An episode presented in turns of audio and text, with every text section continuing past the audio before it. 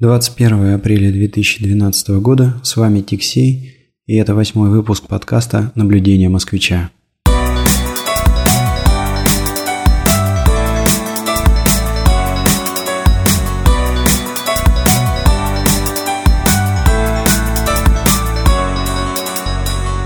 Удивительная тишина средь бела дня дома. Обычно такого практически не бывает. Постоянно либо один сын плачет, либо другой играет, бегает, кричит, смеется, либо что-то еще происходит, какие-то друзья приходят, либо супруга что-нибудь делает, либо я сам занят, и у меня просто нет времени, чтобы сесть за подкаст. А вот тут как-то так получилось, что старшой лег спать, у него сейчас дневной сон, младший тоже вроде уснул, а укладывая его уснула и супруга. Ну, в общем, решил использовать эту тишину и быстренько попытаться записать выпуск, но, к сожалению, нас могут прервать практически в любой момент. Кроме того, я воспользовался моментом и поставил на кухне запекать рыбу. Вот. И есть вероятность, что если я услышу запах горелого, то придется тоже прерваться и побежать спасать то, что там останется от этой рыбы. Ну, будем надеяться на самом деле, что она не сгорит. Хотя, правда, я давно не, не готовил рыбу. Тут просто так получилось, ездили к друзьям. А раньше, в принципе, у нас дома было всегда много рыбы. Я увлекался рыбалкой, и на Кипре много мест, где можно и э, поблеснить, и на поплавок посидеть. Но э, с рождением сына как-то, в общем, стало не до этого. Хотя, думаю, он постарше станет, будем ездить. А тут я заскочил к своему, значит, товарищу, с которым вместе много ловили, и вот он нас угостил судачком. И, собственно... А, нет, прошу прощения, не судак, там был окунь, да. Канадский большерокий, большеротый окунь или бас. Ну вот, собственно, он там сейчас с лимоном и а, приправами в фольге запекается в духовке. Ну да ладно, Итак, э, почему я задержал выпуск этого подкаста? Обычно я записываю где-то вторник, среду, а тут, значит, вот аж до субботы продержался без выпусков. Э, на самом деле выпуск должен был состояться раньше, и тем у меня как-то нормально набралось. Вообще, по секрету скажу, тем у меня выпуска на три вперед уже есть. Но дело все в том, что на Кипре были пасхальные праздники – Вообще, если говорить о праздниках, то пасхальные здесь, наверное, самые большие, самые долгие. Тут народ отдыхает практически неделю, то есть вот у нас так получилось, что пять непрерывно дней ничего не делали, а, в общем-то, развлекались сами и с детьми, и на море катались, вот, и на работу не ходили. И весь Кипр, в общем-то, он тоже в плане работы вымирает на эти пять дней, вот, и, пожалуй, что это единственный такой вот период в году, когда есть такие долгие праздники на острове. Новый год и Рождество даже, ну вот как-то вот это я в Москве вспоминаю, да, в Москве Новый год это вообще, то есть на неделю, на неделю минимум, в общем, весь город выпадает э, из какого-то рабочего режима, вот, и все гуляют и празднуют. Наверное, что-то похожее происходит на майские праздники. Ну, может быть, сейчас что-то изменилось, происходило, когда я жил в Москве. Здесь нет, здесь э, и Новый год, и Рождество как-то, в общем-то, один день только празднуют. И вот э, в этом году вообще получилось, что оба праздника попали на выходные, э, причем на воскресенье, да, то есть представляете, как вот там ты хотя могу и ошибаться, то ли на воскресенье, то ли на субботу, ну, в общем, на какие-то выходные дни. И, грубо говоря, ты отметил Новый год, следующий день повалял дурака и вышел на работу через день. Поэтому, в общем, практически не чувствуешь э, каких-то праздников. Как ходил на работу, так и ходишь. Там, в субботу отпраздновал, в воскресенье там, отдохнул, в понедельник ты уже как штык. Поэтому а, вот так вот. Я бы сказал, что повод вообще по моим ощущениям а, в России было больше праздников, чем здесь на Кипре. Хотя это, конечно, еще очень сильно зависит от того, в какой компании ты работаешь. То есть вот много знакомых работают в Э, компаниях, так или иначе связанных с Россией. Ну, это либо представительство каких-то крупных э, торговых компаний, либо это ну, нефтянка, естественно, либо банки. Вот, и там люди живут вообще просто по российскому э, законодательству с точки зрения, с точки зрения праздников. Поэтому В общем-то, тут по-разному бывает. Ну, после праздников... А, вот, собственно, я хотел сказать, что на праздниках, которые у нас тут были, а, где-то это вот 10 числа, получается, а, апреля, ну там 14 вот так вот, что такое, мы съездили всей семьей в Протарас, а это такой небольшой город, который находится рядом с морем. Этот город практически полностью туристический, то есть вплоть до того, что он на зиму закрывается, да, то есть туда приехав, невозможно найти иногда даже какого-то магазинчика, чтобы купить воды или, я не знаю, а, просто перекусить в каком-то заведении. Все закрыто, и людей практически нету на улицах. Но вот сейчас, в общем-то, могу сказать, что потихонечку после зимней спячки Протараса и Анапа, а, которая там же рядом находится, начинает оживать.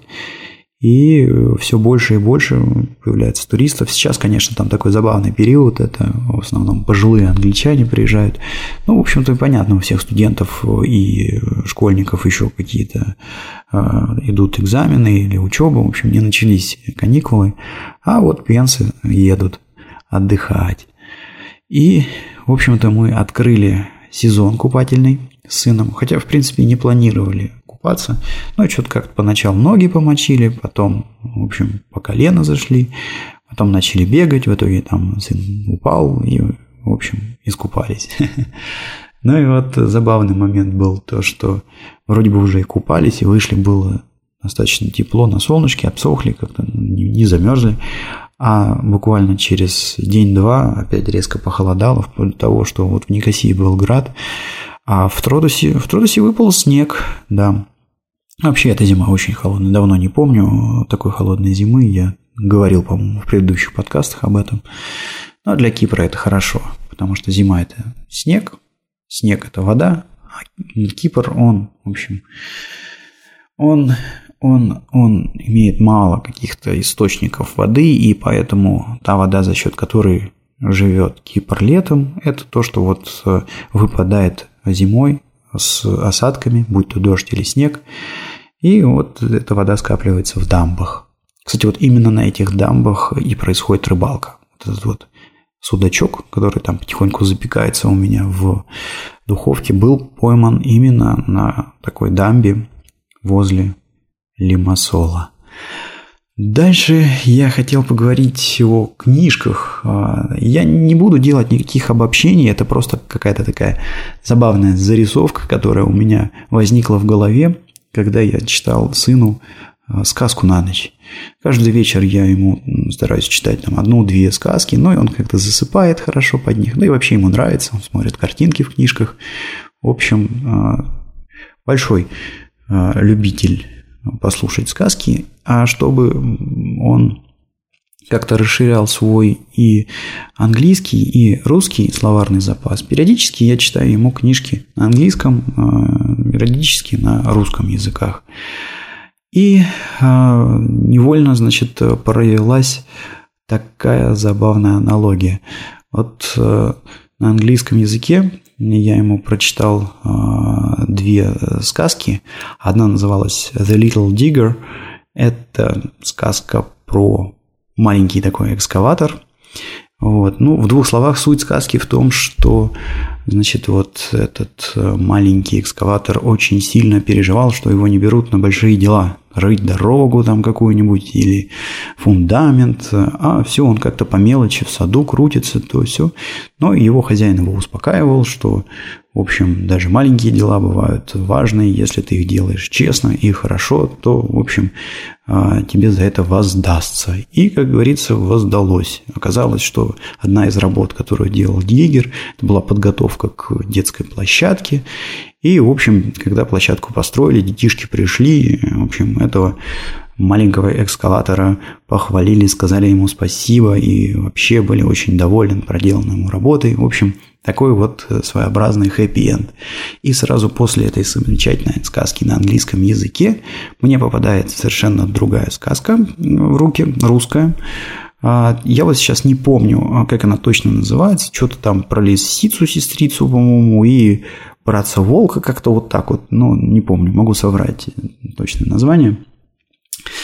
А, и там, напомню, тоже суть очень простая, то есть лиса сначала стащила всю рыбу у деда рыбака, Потом, значит, она э, обманула волка, волку сказала, что вот хвост прорубь опусти, наловишь там себе такой же рыбы. В общем, волк замерз там в этой проруби, ему еще и хвост оторвали женщины, которые за водой пришли. А после этого лиса еще там проворвалась, значит, э, тесто где-то слямзила. Вот. И э, в итоге, значит, она идет домой – у нее вся голова измазана там в этом тесте, а волк навстречу битый, что ж ты меня там мол, обманула. Лиса говорит, да он мне тоже досталось, аж мозги вылезли. В итоге, значит, вот битый не битого везет. Ну и как-то я задумался, ема, ну чему же эта книжка учит-то? Ну что, как это получается, если воровать и э, обманывать хорошо и умно, то это, в общем, в принципе, наверное, может даже и с рук сойти, да, битый не битого везет. И вот какой контраст, например, с книжкой на английском языке, где наоборот, ну, в общем, преподносится идея, что неважно, что ты делаешь, ты делай это хорошо, качественно и честно, и, э, в общем, тогда у тебя все будет замечательно. Ну, вот такая зарисовочка, хотя я не буду спорить, что все сказки такие, безусловно, безусловно, и на английском языке встречается куча трэша, и а, на русском языке есть хорошие сказки. Но вот тут у меня такое впечатление создалось, и я как-то начал более внимательно вообще смотреть, а чего я читаю своему а, сыну. И вот еще одна такая же забавная аналогия произошла – это, значит, тоже на английском языке книжка называлась Teddy Bear Behaves Badly. Ну, в общем, там про медвежонка, который себя очень плохо вел, обижал другие игрушки по-всякому, а потом попал в беду, и все остальные игрушки все равно пришли к нему на помощь, а, значит, и против его честного слова, что он больше так не будет, в общем, помогли ему выпутаться из ситуации. И, значит, на контрасте следующей сказкой я читаю «Морозко». А, и а, в «Морозко», ну, по крайней мере, в той редакции сказки, которую читал я, все заканчивается тем, что, в общем, родная дочка вот этой, ну, бабки, да, она замерзает. В общем, Морозко ее за невежество, в общем, замочил, да. Вот. Ну, тоже как-то вот такой вот забавный контраст получился, что вот в этой книжке, несмотря на то, что а, отрицательный персонаж плохо себя вел, его все-таки простили. По, по, ну, как это, как угол понять и простить. Да, вот так его поняли и простили. Под честное слово, что он будет себя вести хорошо. А вот в морозку-то девочку замочили. Ну да ладно, ну да ладно. В общем, это, конечно, никакая не репрезентативная выборка. Выводов больших из этого делать не надо. Как я уже говорил, и там, и там есть и обратные, наверное, примеры. Но вот э, такая зарисовочка. А, да-да-да-да. И самый, конечно, апофеоз, э, вот у меня тут есть э, даже в нескольких книжках, это сказка Вообще мне непонятно, о чем думали люди, когда придумывали такой, на мой взгляд, ну просто бред, да? Сказка называется «Пузырь, лапоть и соломинка». Вся сказка заключается в том, что шли они, значит, по лесу, подошли к ручейку, ручеек надо было перейти, у кого-то там родилась гениальная идея, что соломинка должна лечь, по ней перейдет лапоть, вот, а потом перекатится пузырь. Соломка легла, пузырь, лапоть пошел, соломка переломилась, лапоть упал в ручей, утонул, а пузырь хохотал, хохотал, да и лопнул. О чем эта сказка? Это просто вообще какой-то атас, да, то есть чему она учит? Чем, ну, я, я, я вообще, я просто теряюсь в догадках. Это какой-то просто, наверное, пьяный угар был у того, кто ее сочинил. Вот, ну, вот есть у нас такая замечательная русская сказка. Пузырь, лапоть и соломинка. Ну да ладно. А вот э, тут, так как я проживаю на Кипре, э, ко мне постоянно обращаются знакомые из России, из Москвы, которые, ну, кто-то едет отдыхать, просит помочь, там, выбрать лучший отель, там, еще что-то, где машину лучше взять на прокат, э, где чего и как, куда ехать, вот.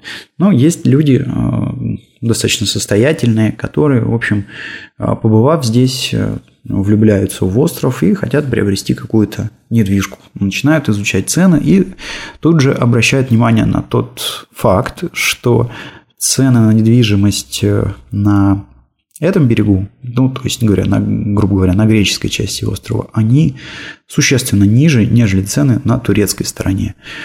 А я хочу сказать, что да, это действительно так, но есть один момент. А во время раскола Кипра, то есть когда ну, пришли турки и захватили северную часть острова, а, значит, они земли фактически захватили – они сказали после того, как пришли на эти земли, что земельный реестр, который был до этого, он недействительный, у нас вот теперь тут будет свой земельный реестр, и, в общем, как-то всю эту недвижку оприходовали. Но Северный Кипр, я уже, по-моему, рассказывал в своих предыдущих подкастах, а, не признал никто, кроме а, Турции. Соответственно, а, в общем-то, греки настаивают на том, что такого государства-то и не существует, как Северная Республика, ой, как Турецкая Республика, Северный Кипр. Поэтому, если на этой стороне узнают, что вы какую-то недвижимость купили на той части, и при этом не получили согласия, ну, там а, тонкий момент, то есть, в принципе, конечно, можно там, наверное, купить недвижимость, но для этого нужно а, найти каким-то образом старый земельный реестр, убедиться, что хозяю, хозяином этой земли никогда не был э, грека киприот, да, а если хозяин греко-киприот, то надо пойти, значит, к нему и получить у него согласие на покупку этой земли. И вот только тогда, после этого, значит, вот вроде как, наверное, можно купить недвижимость но э, тоже, в общем, это все под э, большим таким вопросом, да, представьте, э, чего будет, вот вы такие там найдете хозяина земли, который, в общем, потерял эту землю во время раскола, и скажете, вот ты как там, парень, не против, если я вот этот домик э, прикуплю, который нынче турками построен на его земле, ох, я не думаю, что он, во-первых, так просто согласится подписать такое согласие, а если и согласится, что не захочет каких-то денег.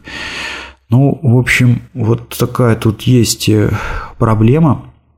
Э, кроме всего прочего, э, российское, ну как это правильно сказать, российское посольство очень четко обозначило позицию Российской Федерации относительно того, что произошло на Северном Кипре.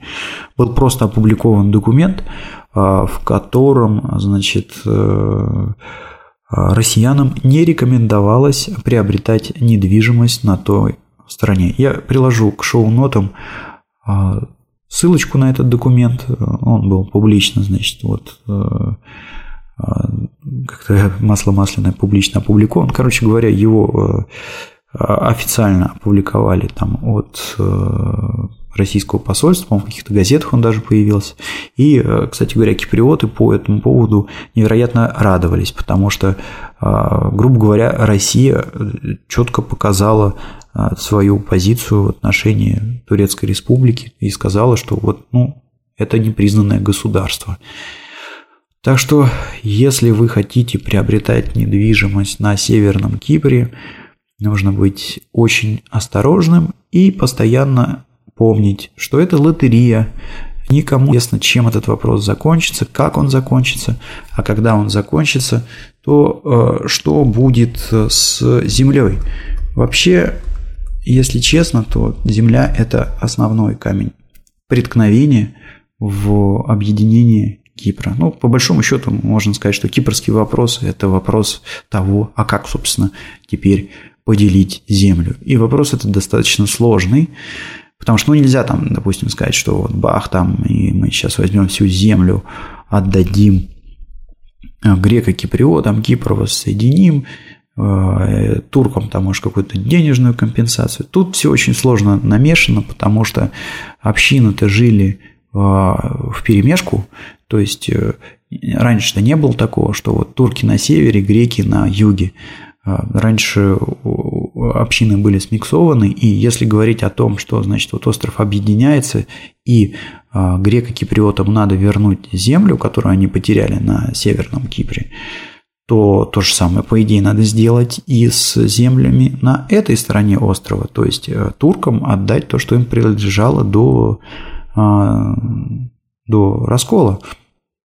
Вот. Но проблема-то в том, что если в большинстве случаев на Северном Кипре земля, она как-то там, в общем-то, чаще в плохом состоянии находится, то здесь э, уже что-то построили, находятся какие-то отели, находится какая-то инфраструктура. Короче говоря, ну, очень сложно и очень э, непонятно, как же вот это вот все а, поделить, разрешить.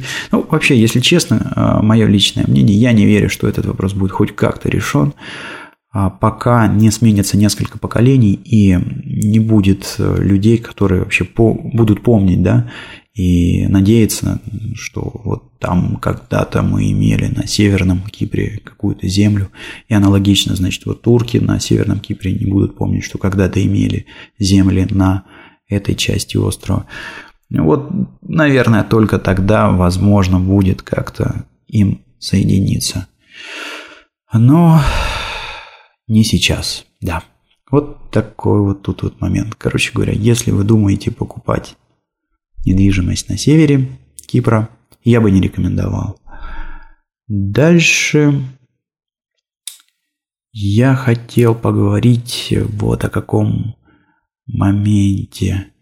Значит, я уже обсуждал в своем предыдущем выпуске о том, что вот э, в России, ну, я не говорю про всю Россию, я говорю про Москву, а машины в среднем а, более э, дорогие, более, э, ну, да, так вот, если особенно по центру где-то идти, больше дорогих машин, больше больших именно машин, вот, но вот прошло какое-то тут время, я на Кипре э, прожил уже 7 лет, да, получается, и, в общем-то, тут э, не могу сказать, что мы как-то там плохо живем или там супер э, хорошо живем. Нет, ну как-то нормально живем.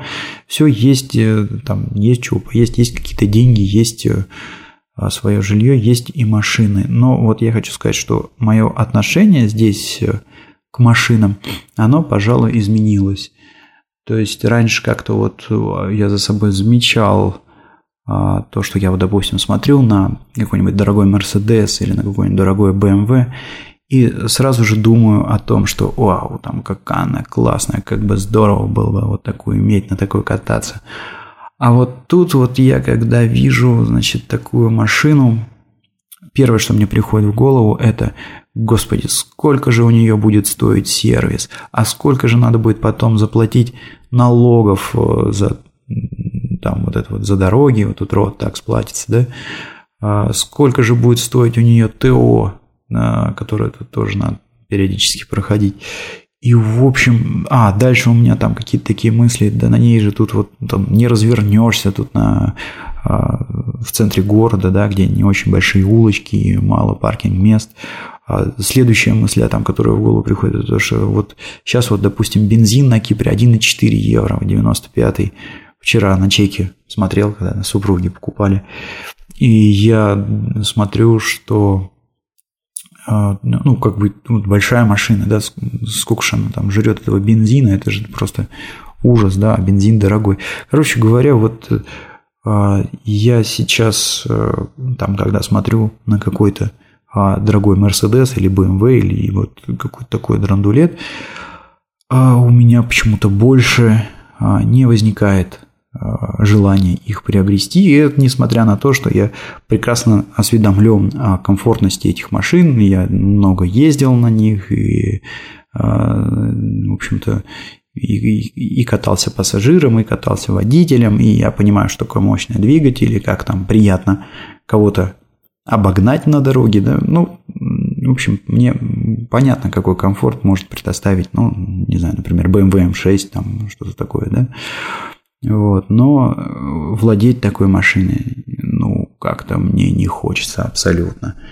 Вот так вот а, у меня изменилось восприятие за последнее время. Ну, вообще, то есть как-то вот автомобиль это я помню, где-то в, наверное, 90-х годах я от своих друзей еще слышал какие-то рассуждения, там, что там приобрести, автомобиль или жилье, и люди брали вместо жилья, там, допустим, автомобиль, в то время как у них там, ну, действительно была проблема, где жить как. А вот сейчас я могу сказать, что как-то вот автомобиль, он превратился в какой-то такой, ну, как техника, как я не знаю, как утюг, да. Никому же не приходит в голову, что нужно купить какой-нибудь утюг BMW, да, за какие-то бешеные деньги, да. Как ты, блин, приходишь в этот, э, в магазин, смотришь, ну, там есть совсем э, простые, дешевые, маленькие, там, походные, ну, есть какие-то подороже, ну, я даже не знаю, там, какой марки у нас утюг, какой марки у нас холодильник. Ну вот я как-то, наверное, также начал исключительно функционально относиться к машинам. А, да, еще один момент. В общем, тут вот как-то а, я-то сам на этом, на Volkswagen, на гольфе катаюсь. Вот, и, в общем, когда у нас стало двое детей, я понял, что, вот, допустим, седан с детьми не функционален абсолютно, да, то есть там ни коляску нормально не запихнуть, ни как-то там сиденье разобрать, чтобы побольше хлама всякого накидать, чтобы еще дети поместились. Короче, вот так вот я теперь на машину смотрю. Большая и дорогая машина – это геморрой. И, наверное, я бы даже ее в лотерею, если бы выиграл, а, я бы ее тут же, скорее всего, просто-напросто продал. И последняя тема, о которой я хотел поговорить, а, записана она у меня как языковая мешанина. И, наверное, у меня были какие-то интересные мысли по, возможно, очередным там каким-то Матвейкиным высказываниям, то, что он там у меня мешает английские слова с а, русскими. А может быть, просто у меня была еще какая-то мысль связанная с тем, что я услышал. Да, на самом деле я просто тянул время. Я вспомнил, о чем я хотел рассказать. Что у меня так было написано языковая мешанина, а на самом деле я просто забыл, чего же я такое думал, когда записывал это. А произошла у меня забавная такая э, ситуация. Я э, завез заказ клиенту, вот, ну, все, там поднялся на лифте, встретился с айтишником, отдал софт ему, там что-то объяснил. И э, уже уходя из э, этого банка, это банк был клиент, э, у охранницы спросил э, на своем ломаном греческом, если она знает, как, не знает ли она, как пройти к магазину. Было очень жарко, хотелось воды купить. Но она вышла, оказалось, что она немножко говорит э, по-русски, она была сама э, из Болгарии. Вот. Вышла и выдала мне такую забавную фразу. Э, «Вон видишь...» Как же она сказала? Она сказала так. «Вон видишь трафик лайт, там поверни аристера и будет периптеро». Вот такая вот забавная мешанина из фактически трех языков, то есть русский э, Traffic Light – это по-английски, и э, Аристера и Периптеры, естественно, это греческий язык. И такие, э, такие примеры здесь встречаются действительно очень часто. И, собственно говоря, я вот чего задумался-то, скорее всего, вот эта женщина, она несмотря на то, что может как-то изъясняться там, на греческом, на английском и э, по-русски чего-то говорит, но она на всех этих языках, ну, по крайней мере, я могу судить по английскому, потому что я пробовал с ней на английском там сначала, когда разбирался, куда мне там заказ нести, а, и э, на русском тоже. В общем, я понял, что эти два языка она знает хреновенько. Вот. И э, ну, греческий, наверное, где-то также знает, может быть, получше. Не берусь судить, я сам греческий знаю плохо. И, э, собственно, я вот чего-то э, запереживал. А, запереживал о том, что вот сынишка-то у нас растет, э, о, уже два, да, уже двое сыновей растут в такой среде, что а, вокруг несколько языков, а не получится ли так, что они будут как вот эти вот э, э, представители кавказской как это э, какое такое было хорошее слово лица кавказской наружности по-моему как-то вот так вот. Ну короче говоря ребята вот эти вот которые на рынках в Москве торгуют они знают очень много языков но одинаково плохо. И постоянно мешают слова из разных языков. Вот, то есть я как-то запереживал за своих э, детей, что ну вот как же добиться того, чтобы они знали не два-три слова а, из э, каждого языка и там их как-то миксовали, а в общем-то говорили а, чисто и правильно на языке. Но, судя по всему, придется нанимать преподавателей, да. То есть э, тут, если мы, по крайней мере, будем дальше оставаться на Кипре, Английский тут э, очень своеобразный, то есть на нем говорят практически все, но говорят очень криво, потому что эти практически все, они не являются носителями языка. А вот русский язык, э, ну, тоже, наверное, придется, в общем, подтягивать с преподавателем, потому что, да, здесь у нас дома происходит общение на русском. Ну, друзья тоже у Матвея какие-то. Матвей – это старший а, друзья тоже какие-то есть, которые по-русски говорят. А, но в садике, например, там исключительно на английском или на греческом идет общение. То есть, ну, а, мы же не можем, наверное, как-то вот э, общаясь вечерами с сыном, да, и на выходных заложить ему правильный язык. Ну, черт его знает, это еще для меня нерешенный вопрос. Вот он у меня просто возник. И как-то буду с ним бороться. Возможно, даже расскажу через какое-то время, как мы это дело пытаемся решить. Ну ладно, у меня уже звенит будильник, а это значит, что, наверное, мой судачок уже запекся или сгорел. Нет, я надеюсь, что все-таки запекся. Я с вами прощаюсь. Это был Тиксей. Всем хороших выходных. До скорых... До скорых чего? До скорых подкастов, да.